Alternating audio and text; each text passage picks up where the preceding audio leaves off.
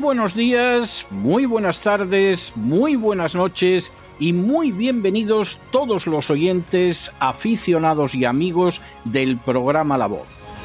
La Voz comienza ahora un nuevo crowdfunding para su décima temporada, la que corresponde a 2023-2024.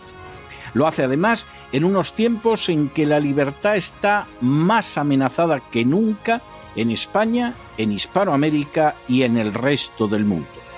Una vez más, como en las temporadas anteriores, está en manos de ustedes que la voz deje de emitirse o que por el contrario continúe sus tareas cotidianas. Debido a la crisis económica, al cambio del dólar en relación con el euro y sobre todo a la censura persistente de este programa en las redes con su correspondiente desmonetarización, en esta décima temporada nos vemos obligados a aumentar el objetivo del crowdfunding hasta la cifra de 150 mil dólares.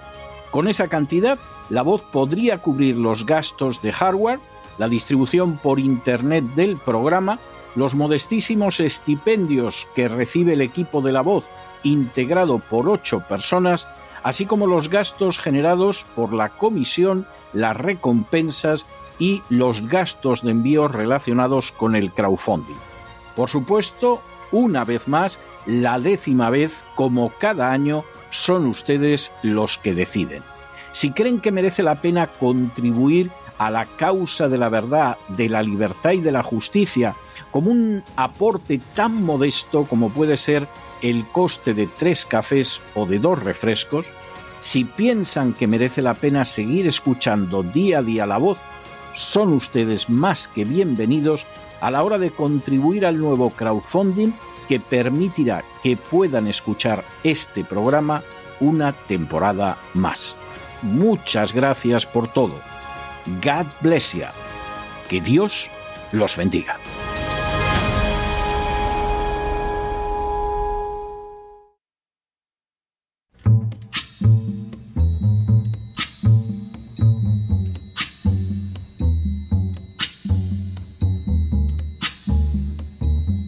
La voz con César Vidal, desde el exilio. When the night has come and the land is dark and the moon is the only light we'll see. No, I won't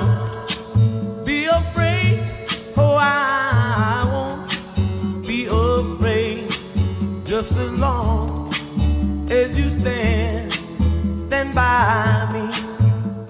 Muy buenos días, muy buenas tardes, muy buenas noches y muy bienvenidos a esta nueva singladura de la voz.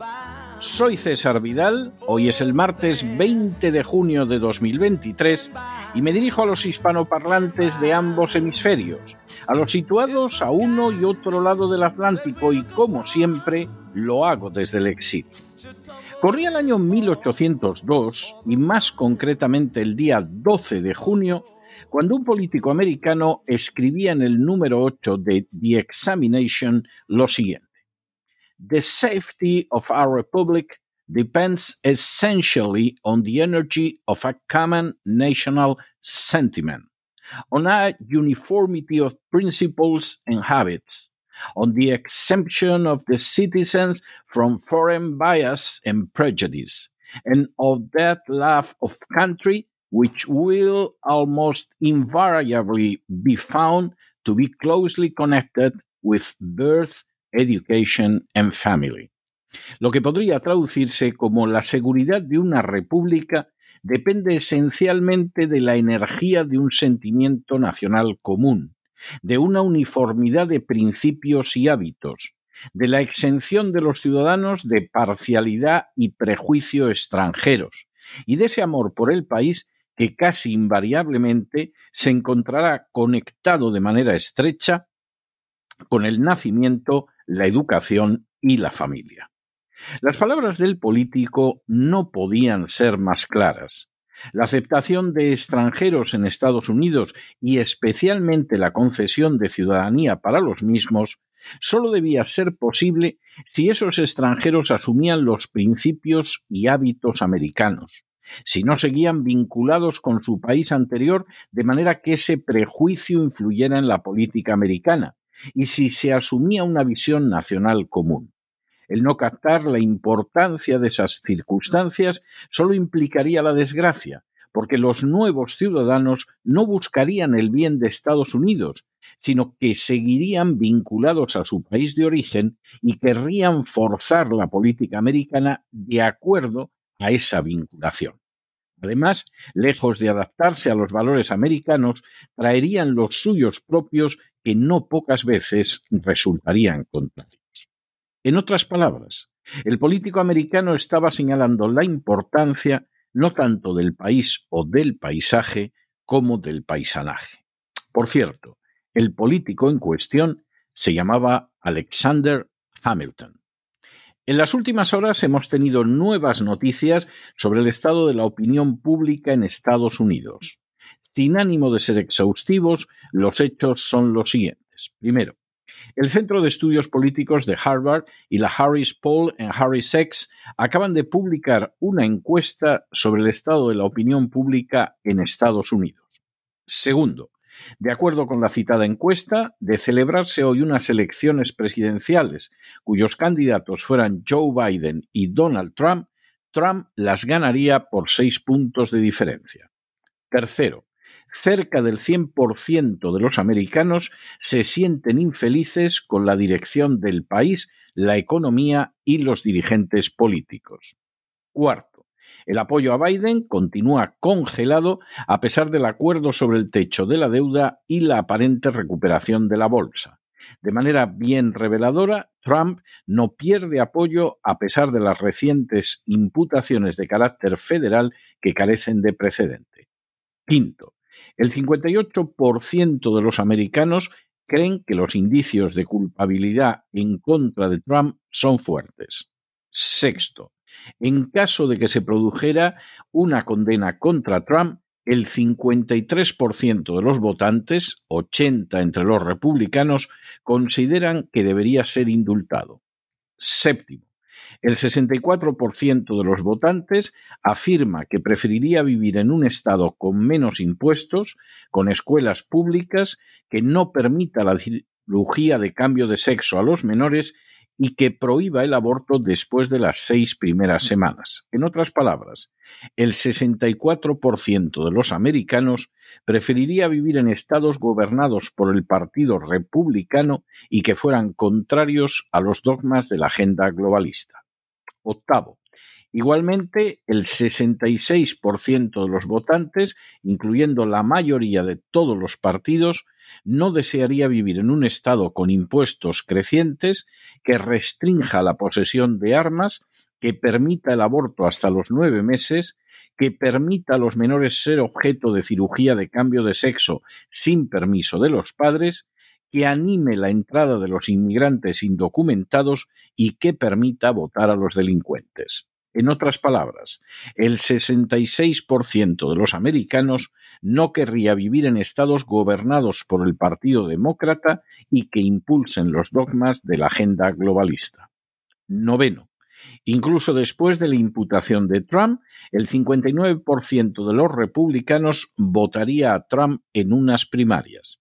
Igualmente, ahora mismo, Trump ganaría a Biden por una diferencia de 45 puntos sobre 39. Décimo. Biden mantiene un 62% de apoyo para unas primarias en el seno del Partido Demócrata. En segundo lugar aparece Robert F. Kennedy Jr. con un 15%. Un décimo. El 59% de los americanos se declara contrario a las regulaciones gubernamentales que exigirían la venta de la mitad de todos los autos americanos en 2030 para que fueran eléctricos. Duodécimo. El 64% de los americanos sigue pensando que los vehículos movidos por gasolina son mejores que los eléctricos. Décimo tercero. Más de la mitad de los americanos considera que el auto eléctrico causa tanta contaminación como el que utiliza gasolina debido a la obtención de materiales para la batería del auto y al proceso de producción. Y decimo cuarto, el 77% de los americanos se opone a una ley en su estado que permita a los menores conseguir cirugía de cambio de sexo y bloqueadores de la pubertad sin permiso paterno. Ese porcentaje incluye al 66% de los demócratas y al 87% de los republicanos. El resultado de la última encuesta llevada a cabo por Harvard deja de manifiesto un retrato de la sociedad americana bastante distinto del que podríamos llegar a deducir si creyéramos la información y la opinión que vierten sobre nosotros las furcias mediáticas. De entrada, la mayoría de los americanos se oponen a los presupuestos fundamentales de la agenda globalista. Ni la ideología de género, ni el calentamiento global, ni el aborto, ni las operaciones de cambio de sexo en menores, ni la inmigración masiva resultan aceptables para una mayoría muy cualificada de los ciudadanos americanos. Lo mismo sucede con otros aspectos del programa del Partido Demócrata. La mayoría de los americanos, incluidos los votantes demócratas, son contrarios al aumento de los impuestos y a las restricciones al derecho constitucional de llevar armas. No puede sorprender a partir de esos datos que de celebrarse hoy mismo unas elecciones, el resultado fuera una victoria de Donald Trump por al menos seis puntos, ni tampoco que Trump sea el candidato ideal para ganar las primarias del Partido Republicano. A fin de cuentas, Donald Trump se identifica con la oposición a la agenda globalista y sus dogmas, a la vez que es partidario de unos impuestos bajos o de respetar el derecho constitucional de los americanos a llevar armas. Al final, como siempre, un país no es ni el país ni el paisaje, sino el paisanaje. Y Estados Unidos conserva, a pesar del asedio feroz en su contra, una mayoría que sigue defendiendo los principios de libertad que, a diferencia de lo sucedido en el centro y en el sur del continente, figuran en su ADN como nación, trajeron consigo los puritanos y consagraron los padres fundadores en documentos como la Declaración de Independencia, la Constitución o el Bill of Rights. Mientras la mayoría de la población americana siga aferrada a esos principios y constituya el paisanaje decidido a defenderlos, Estados Unidos podrá ser una nación libre, independiente y soberana que contribuya a la derrota absoluta de la agenda criminal globalista que ahora mismo es impulsada desde la Casa Blanca el día que la mayoría de la población de Estados Unidos, especialmente a través de una estrategia de favorecer la inmigración ilegal que cambie el censo electoral, deje de tener ese paisanaje mayoritario, su destino estará sellado para hundirse en las mismas ciénagas que las naciones situadas en el sur de Europa y al sur del Río Grande. El que tenga oídos para oír, que oiga.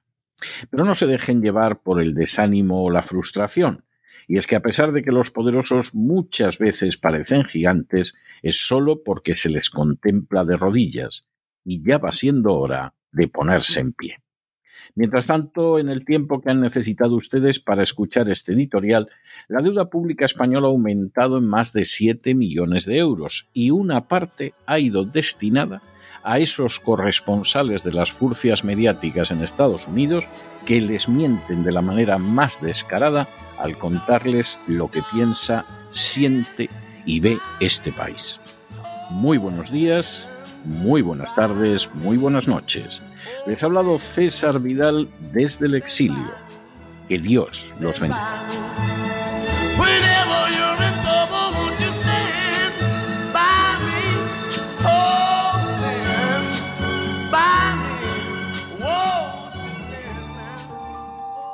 Esta sección está patrocinada por crowdfunding con el siguiente mensaje. Nuestro Señor Jesucristo, el único Dios verdadero, es misericordioso y nuestro Salvador.